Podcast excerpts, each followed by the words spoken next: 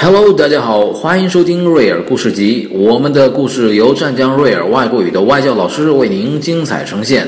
Hello, dear guys. This is Real English Story Time.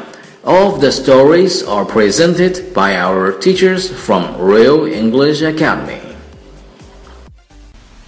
Hello, my name is Binks. Welcome to Real English Book Club. Today's book is Furball to the Rescue, and the key words are dinosaur, nest, nut, along, tea, some, egg, and roll away.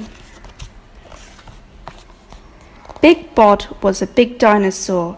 He had a nest under a nut tree.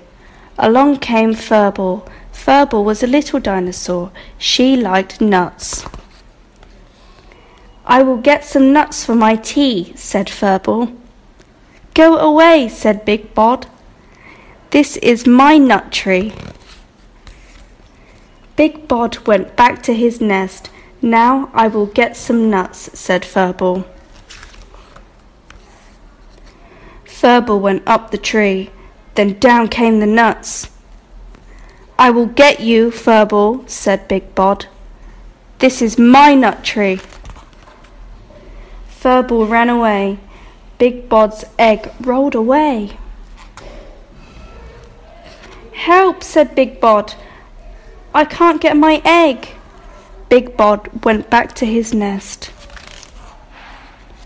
I can get the egg, said Furball. She took the egg to Big Bod. Thank you, thank you, said Big Bod. Furball got lots of nuts.